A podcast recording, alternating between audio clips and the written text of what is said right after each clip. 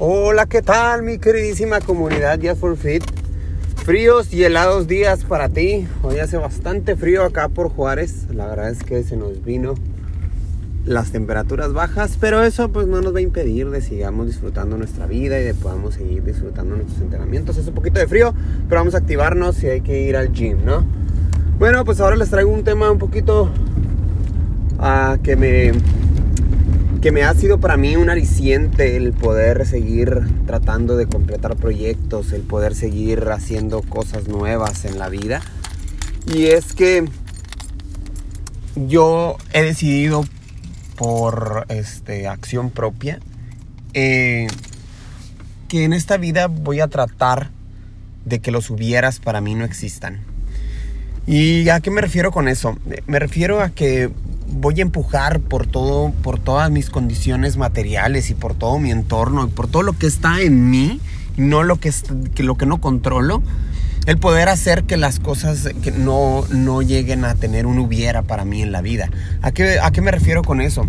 A que el día que yo parta de este mundo, el día que yo ya no esté aquí, que haga una recapitulación de, de, de todos esos hubiera que yo hubiera, que, que, hubiera pasado si hubiera hecho aquello, que hubiera pasado si me hubiera esforzado más, que hubiera pasado si hubiera pagado el precio, que hubiera pasado si no hubiera tenido miedo, que hubiera pasado si lo hubiera intentado por lo menos. Y que cuando yo esté allá en mis últimos minutos de vida,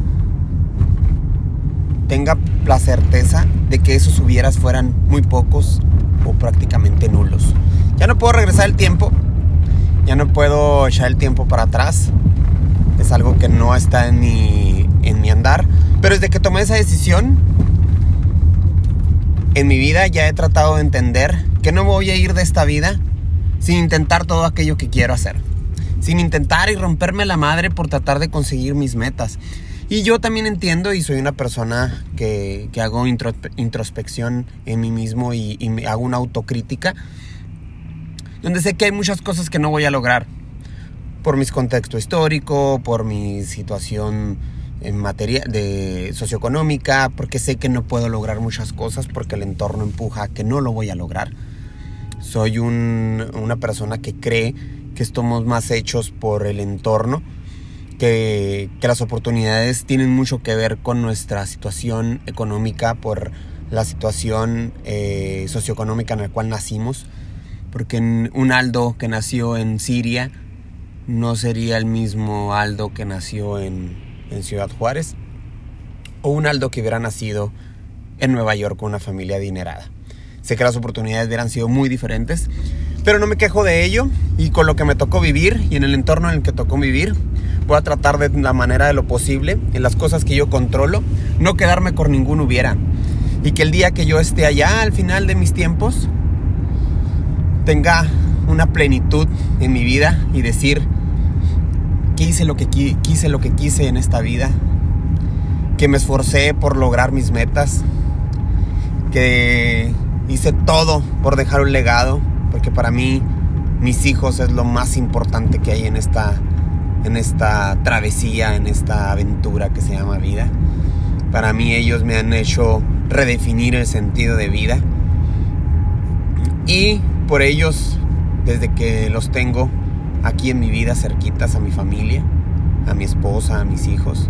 He decidido no quedarme con nada en la recámara. He decidido no dejar nada para después.